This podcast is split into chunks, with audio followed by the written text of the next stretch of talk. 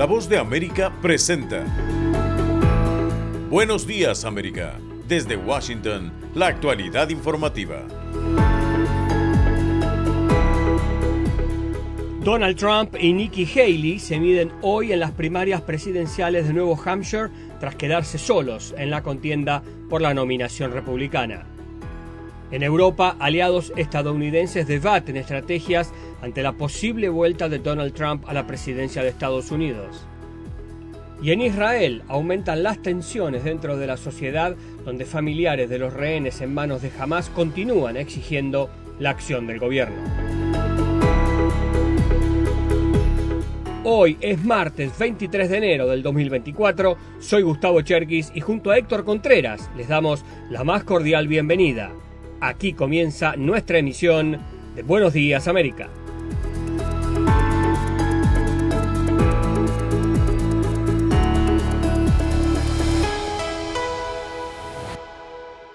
El expresidente Donald Trump pretende repetir el éxito que logró en el caucus de Iowa y asegurarse la candidatura republicana en las primarias presidenciales de Nuevo Hampshire, informa Judith Martín Rodríguez. Las elecciones a la presidencia de Estados Unidos se celebrarán en noviembre. Sin embargo, la contienda política arrancó hace ya unas semanas y hoy en el estado de Nuevo Hampshire tiene lugar otra importante cita en el calendario electoral, las primarias republicanas para la nominación presidencial. Las últimas encuestas apuntan al expresidente Donald Trump como el favorito indiscutible y es que tras la retirada del gobernador Ron DeSantis de la carrera para la nominación republicana, el exmandatario podría verse beneficiado y continuaría ganando adeptos, según anticipan los expertos. Pese a que el expresidente va muy por delante en las encuestas, este podría ser uno de los estados más favorables para la ex embajadora de Estados Unidos ante la ONU, Nikki Haley. La candidata republicana busca frenar a Donald Trump y para ello confía en el voto femenino y en el de los republicanos más moderados. En los mítines a pequeña escala de Haley pueden verse más mujeres que hombres. Ellas van pertrechadas con camisetas y sombreros en los que se lee el apellido Haley. Aseguran que les gustó su trayectoria como gobernadora de Carolina del Sur y embajadora de las Naciones Unidas. Les agrada su firme postura en materia de seguridad nacional y el hecho de que sea mujer. Michelle Wright explicó por qué apuesta por Nikki Haley.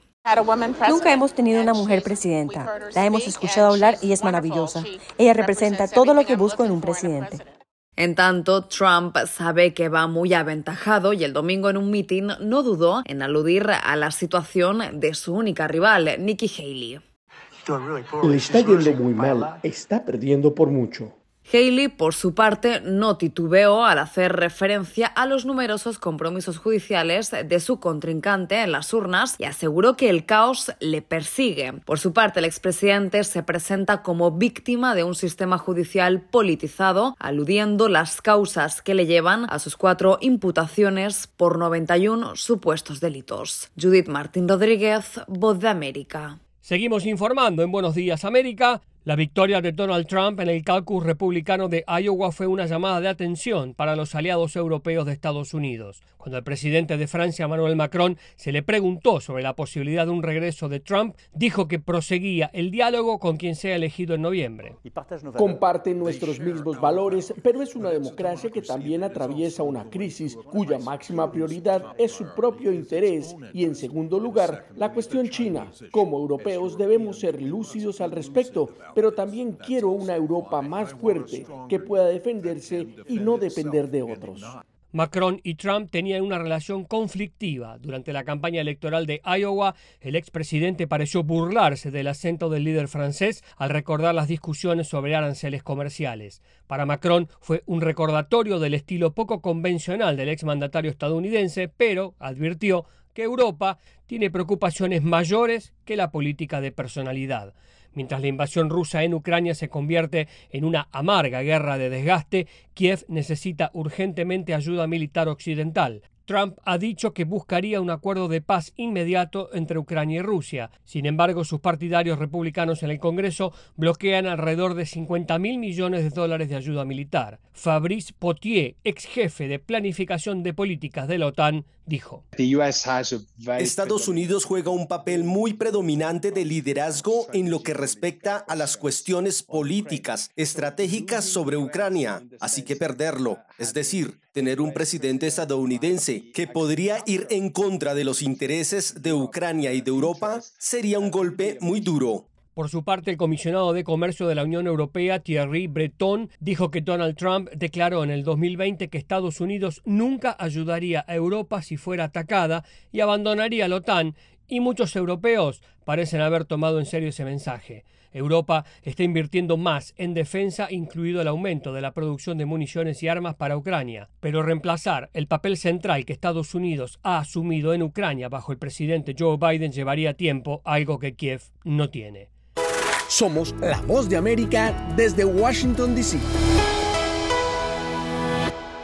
Somos la voz de América y las noticias continúan. Aumentan las tensiones dentro de la sociedad israelí, donde un grupo de familiares de los rehenes de Hamas continúan exigiendo acción inmediata por parte del gobierno de Israel para lograr su liberación. Celia Mendoza, enviada especial de la voz de América a Israel, tiene el informe desde Jerusalén. Los partidarios y familiares de los rehenes capturados en los ataques liderados por Hamas el 7 de octubre irrumpieron el lunes en una reunión en el Parlamento de Israel para exigir que los legisladores tomen mayores medidas para asegurar la liberación de los cautivos de Gaza. La protesta reflejó la creciente frustración de las familias de los rehenes, que están cada vez más preocupadas por el destino de sus seres queridos a medida que continúa la guerra, que ya va por su cuarto mes. No se queden sentados aquí mientras ellos mueren. Se leía en los carteles sostenidos por algunos de los manifestantes que interrumpieron la reunión del Comité de Finanzas. ¡Qué vergüenza! gritó uno de los manifestantes. Durante la semana pasada, varios funcionarios de seguridad israelíes actuales y anteriores han sugerido que llegar a un acuerdo con Hamas sería la única manera de traer a los rehenes de regreso a Israel de manera segura. Sin embargo, el primer ministro Benjamin Netanyahu ha seguido hablando de eliminar a Hamas en Gaza y de devolver a los rehenes. El lunes, el líder israelí aseguró a los familiares de estas personas secuestradas que no había ninguna propuesta real de Hamas, pero que Israel había presentado su propia propuesta.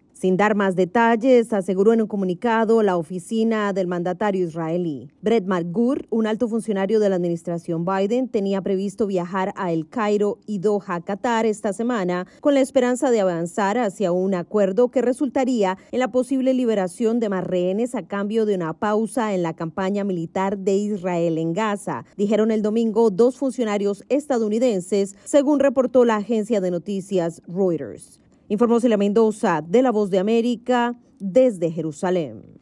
Están escuchando Buenos Días América. Hacemos una pausa y ya volvemos. Conversando con La Voz de América, un espacio de entrevistas sobre los temas más destacados y que generan polémica con nuestros periodistas y corresponsales.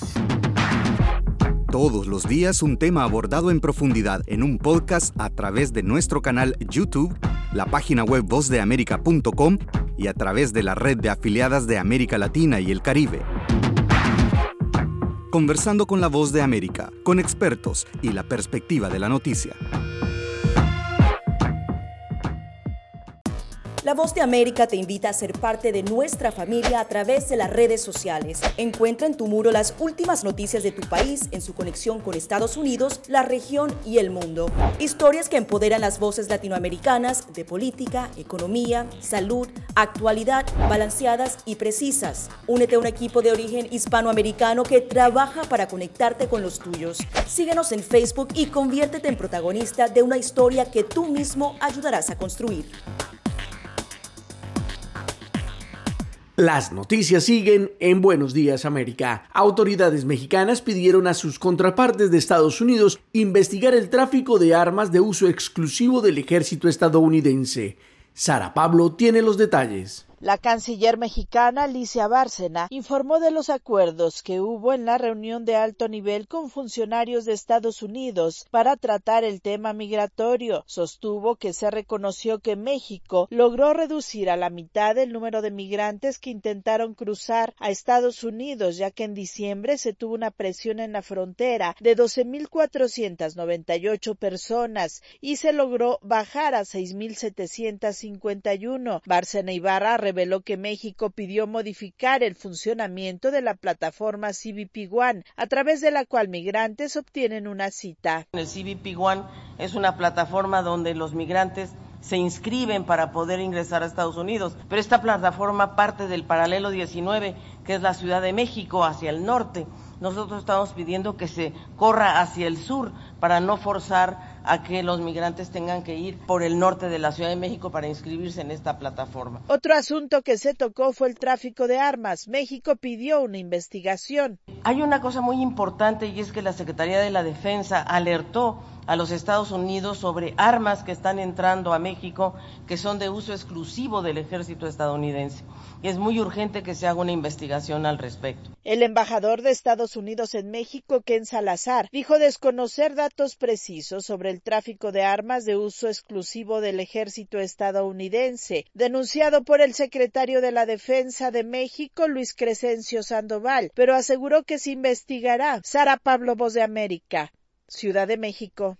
Pasamos a Colombia, donde la organización Consejo Noruego para los Refugiados alertó por un fuerte incremento en el desplazamiento de comunidades en la costa pacífica. El gobierno del presidente Petro inició una toma a la región en busca de soluciones a la crisis social. Manuel Arias tiene los detalles. La alerta de la organización no gubernamental Consejo Noruego para los Refugiados señala que en lo corrido del primer mes del año se ha presentado el desplazamiento de 3.000 personas y el confinamiento de otras 10.000 por presión de grupos armados en los departamentos de Nariño, Cauca y Chocó, en la costa pacífica colombiana. Giovanni Rizzo, director en Colombia de NDC, pidió a las autoridades regionales acciones para enfrentar la crisis humanitaria. Me preocupa mucho ser testigo de estas nuevas oleadas de desplazamiento, de confinamiento, de violencia que se han presentado en la región del Pacífico a comienzo del año. Hacemos un llamado a los nuevos mandatarios recientemente posicionados para que fortalezcan con acciones concretas su compromiso y también su obligación de brindar una ayuda a las víctimas del conflicto armado. Ante la alarmante situación, el gobernador de Nariño, Luis Alfonso Escobar, anunció que se acordó con el gobierno nacional la implementación de diálogos regionales con las organizaciones armadas en busca de salidas negociadas al conflicto. Hemos acordado con el alto comisionado de paz la necesidad de trabajar de manera conjunta en territorializar la paz en el departamento de Nariño y hemos priorizado 22 municipios. En tanto, el presidente Gustavo Petro, junto a varios de sus ministros, iniciaron ayer la denominada toma a la región pacífica, donde, junto con las autoridades regionales, recorrerán varios de los municipios más afectados por la crisis humanitaria y de violencia, en busca de soluciones a las problemáticas sociales y de infraestructura que afectan al corredor occidental del país. Según datos del Consejo Noruego para los Refugiados, Colombia se encuentra en el top 5 de los países con el mayor número de personas desplazadas en el mundo, con 4.8 millones de habitantes en esta condición. Manuel Arias Naranjo, Voz de América, Bogotá, Colombia.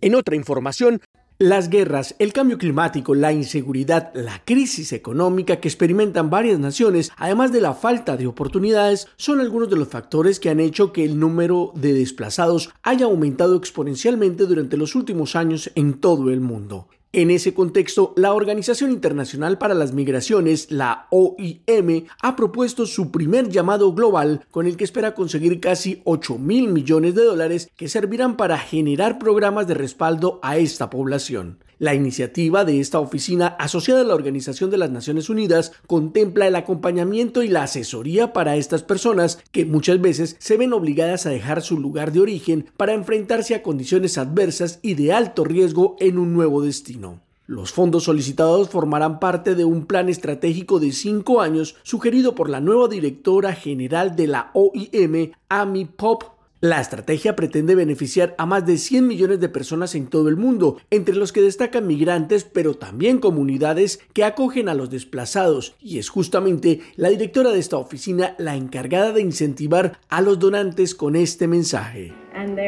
Hay un momento increíble en términos del trabajo que nuestra organización puede hacer.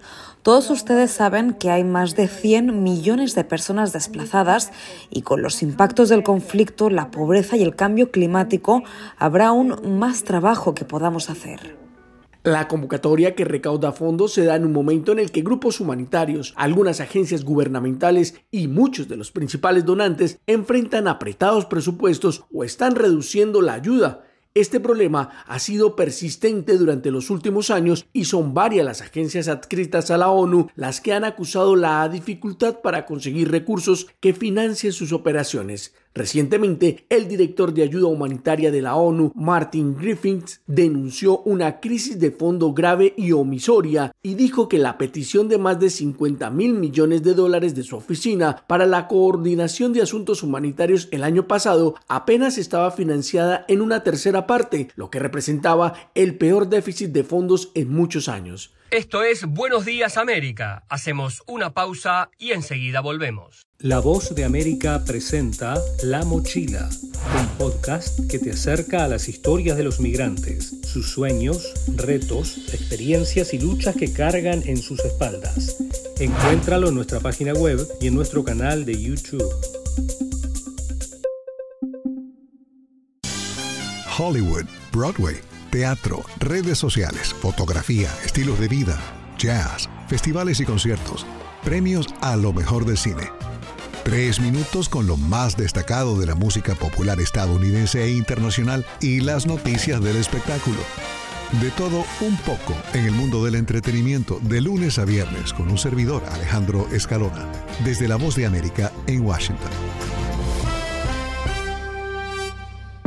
Conversando con la voz de América, un espacio de entrevistas sobre los temas más destacados y que generan polémica con nuestros periodistas y corresponsales.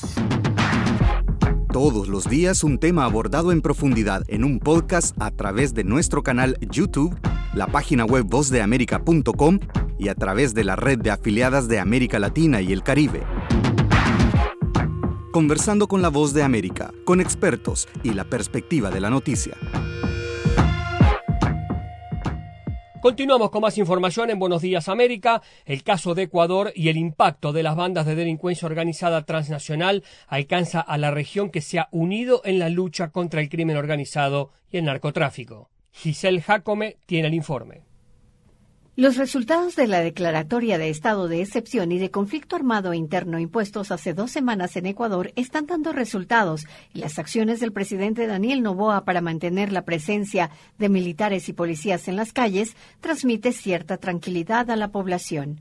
Hasta el momento el índice de muertes violentas ha disminuido de 38 a 6 por día. Se han producido cientos de detenciones y se incautaron armas, droga e incluso un sumergible utilizado por el narcotráfico. El más reciente golpe al narcotráfico fue el hallazgo de 20 toneladas de droga que se encontraban ocultas en un subterráneo de una propiedad en la provincia de Los Ríos, donde fueron apresados integrantes de los Fatales, grupo que pertenece a la banda de los Choneros cuyo jefe, alias Fito, continúa prófugo. Mientras tanto, el presidente Daniel Novoa mantuvo reuniones de alto nivel con el asesor presidencial para las Américas del gobierno del presidente Joe Biden, Christopher Dodd, la general del Ejército de Estados Unidos, Laura Richardson, el subsecretario adjunto de la Oficina de Asuntos Antinarcóticos y Aplicación de la Ley, Christopher Lambert, y otros oficiales para afianzar la colaboración de los Estados Unidos en la lucha contra el crimen transnacional y misiones de asistencia humanitaria. Los resultados de estos encuentros se van a conocer durante los próximos días, ya que la misión va a permanecer en el país hasta el 25 de enero. El mandatario ecuatoriano, mientras tanto, ha comprometido todo su apoyo a las Fuerzas Armadas y Policía Nacional y entregó material de seguridad. Porque sabe que tiene un gobierno que apoya su accionar y trabaja para equiparla y mantenerla operativa, a pesar de que los políticos se resisten a apoyarnos en la búsqueda de recursos económicos para esta gran batalla. A pocas horas del acuerdo de seguridad entre los países andinos, ya se han dado los primeros resultados al producirse el arresto de alias el Gringo, líder máximo de la disidencia de las FARC del Frente Oliver Sinesterra y uno de los más buscados en Colombia. La detención fue en la provincia de Imbabura, al norte del país, y el detenido tenía relación con el grupo narcodelictivo de los Tiguerones en Ecuador, que está vinculado al cártel mexicano Jalisco Nueva Generación. Giselle Jacome, Voz de América, Quito. En tanto, la Fiscalía de Venezuela ofreció detalles sobre los presuntos implicados en planes conspirativos que han denunciado el gobierno del presidente Nicolás Maduro. Carolina Alcalde tiene los detalles.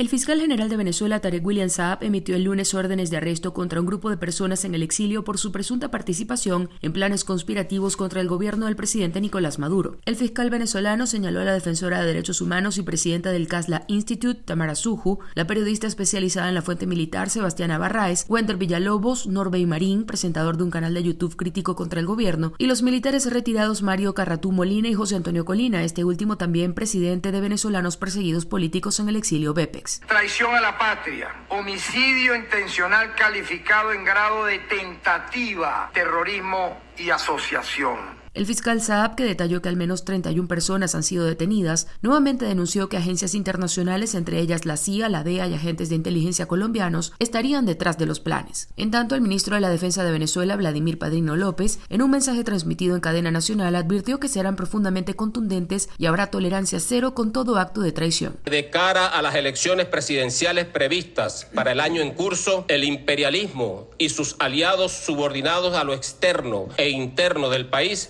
toda seguridad pretenderán sabotear la paz nacional, así como la recuperación económica y social en marcha, mediante la estrategia de llevarnos nuevamente a la violencia, a la polarización y a la fragmentación de la sociedad venezolana. No lo permitiremos la semana pasada la Fiscalía ordenó la detención de Víctor Venegas, profesor, líder gremial y militante en el estado Barinas de Vente Venezuela, el partido político de la candidata presidencial María Corina Machado, por presuntamente estar involucrado en actividades contra la paz de la República. Carolina Alcalde, Voz de América, Caracas.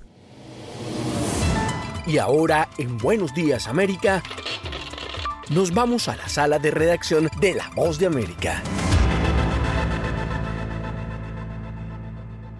Panamá y Colombia acuerdan fortalecer la contrainteligencia contra el crimen organizado transnacional para afrontar la crisis de desplazamiento humano que afecta a ambos países. Esta es una actualización de nuestra sala de redacción. Los ministros de Seguridad Pública de Panamá, Juan Manuel Pino, y de Colombia, Iván Velázquez, sostuvieron una reunión bilateral para abordar temas de seguridad en el cordón fronterizo entre ambas naciones, zona que enfrentó una enorme problemática migratoria durante 2023 y acordaron el intercambio de inteligencia y fortalecer la contrainteligencia para que autoridades de ambas naciones enfrenten los fenómenos criminales que los afectan. Durante el encuentro, los ministros Pino y Velázquez destacaron la importancia de tratar las situaciones generadas en el área fronteriza de manera conjunta, coordinada y cooperativa para enfrentar la migración irregular, el narcotráfico, la trata de personas y el crimen organizado en todas sus modalidades. Iván Velázquez, ministro colombiano de Seguridad, expresó. Tenemos ahora y por las circunstancias que atravesamos siempre prioritariamente la mención al tema de la migración irregular, las organizaciones criminales que se encuentran detrás de esta migración. Por su parte, durante su intervención, el ministro de Seguridad de Panamá, Juan Manuel Pino, señaló que el país ha ratificado su disposición de respetar el fenómeno de la migración irregular y los derechos humanos establecidos en los convenios internacionales, pero ve con preocupación como el crimen organizado está aprovechándose del fenómeno humanitario para obtener beneficios. En el tema migratorio, somos conscientes que tenemos tenemos que buscar un punto en común para tratar y separar la parte humanitaria de migración y separar lo que es el crimen organizado. Según las autoridades panameñas, el año pasado el Servicio Nacional de Fronteras puso en marcha la campaña Escudo y logró importantes resultados como el rescate de 730 migrantes, más de 500 aprehensiones y el decomiso de armas de fuego. Sala de redacción, Voz de América. Están escuchando Buenos Días América. Hacemos una pausa y ya volvemos. Desde la voz de América, La actualidad de la crisis en Ucrania. La guerra había comenzado. Sin duda todo esto nos afecta mucho, pero confío en la justicia de la causa ucraniana. Mientras la ofensiva militar rusa avanza sobre Ucrania. Una cobertura completa y análisis a diario. Todos sus habitantes quieren escapar cuanto antes. Salvador no escapará a los efectos. El ejército ucraniano dice que la cantidad de ataques de artillería en la... Haciéndose audible la invasión en Ucrania. Guatemala condenó enérgicamente la tensión que crece entre Ucrania y Rusia. Sintonícenos y síganos en las redes sociales como Voz de América.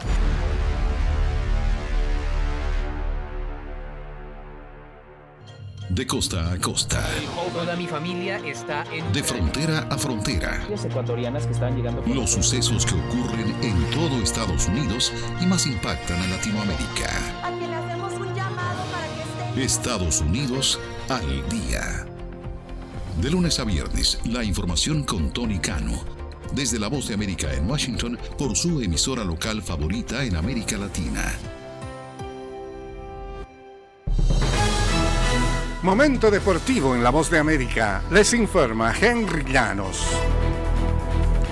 En el tenis internacional, la tenista estadounidense Coco Gauff venció a Marta Kostiuk 7-6-6-7-6-2 en un partido lleno de errores en el abierto de Australia este martes y reclama su boleto en las semifinales. La cuarta favorita Gauff salvó dos puntos para set mientras remontaba una desventaja de 5-1 para llevarse el primer parcial en un desempate, pero fue forzada al decisivo antes de asegurar su triunfo después de un duelo de 3 horas y 8 minutos.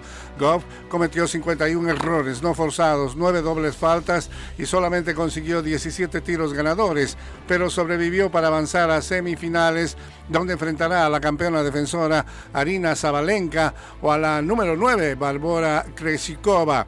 La estadounidense ahora tiene 12 victorias consecutivas en partidos de Grand Slam. En el baloncesto de la NBA, Joel Embiid anotó 70 puntos en Filadelfia. Carl Anthony Towns logró 62 en Minnesota. Los hombres élite grandes se emparejaron para conseguir algo que no se había visto en la NBA en más de 45 años. Así que el 22 de enero de 2024 queda marcado como un día como pocos en la historia del baloncesto en el 18 aniversario de los 81 puntos de Kobe Bryant en un partido con los Lakers de Los Ángeles, la segunda mejor marca de puntos en un juego en la historia de la NBA.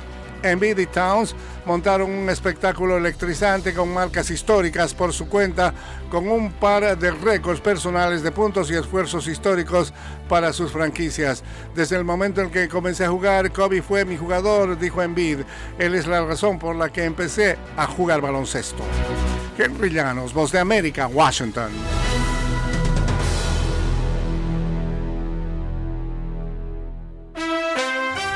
Son anunciadas las nominaciones al premio Oscar. Desde Washington les saluda Alejandro Escalona. Esta es la voz de América.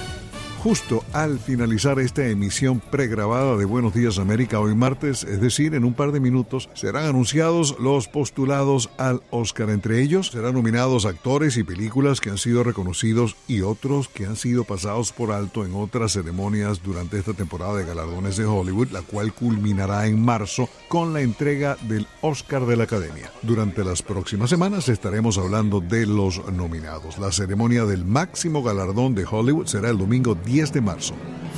Norman Jewison, el aclamado director nacido en Canadá, cuyas películas abarcaron desde comedias de Doris Day y Moonstruck hasta dramas sociales como la ganadora del Oscar in the Heat of the Night, falleció a los 97 años el sábado. Jewison fue nominado tres veces al Oscar y en 1999 recibió un premio de la Academia por su trayectoria. En su autobiografía, este terrible negocio ha sido muy bueno para mí, señaló que el racismo y la injusticia se convirtieron en sus temas más comunes. Jewison se basó en sus propias experiencias recorriendo Estados Unidos para dirigir la película In the Heat of the Night de 1967, protagonizada por Rod Steiger como un sheriff blanco racista de un pequeño pueblo y Sidney Poitier como un detective negro de Filadelfia. Esta semana, a ver qué hay en streaming, Julia Louis Dreyfus interpreta a una escritora en la película You Hurt My Feelings el viernes 26 de enero en Paramount Plus.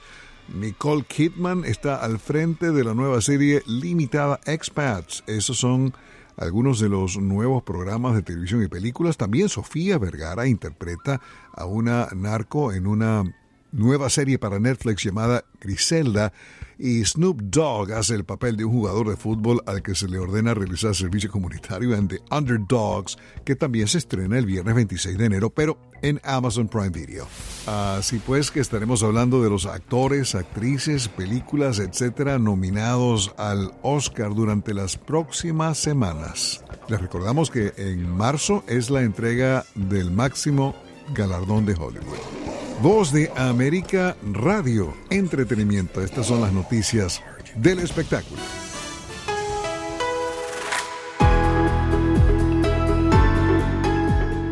Y hasta aquí, buenos días América, pero las noticias siguen. Soy Héctor Contreras y les agradezco la sintonía. Soy Gustavo Cherkis y les invito a conectarse con nuestra página web, vozdeamerica.com o seguirnos en Twitter, arroba Voz de América. Será hasta nuestra próxima emisión.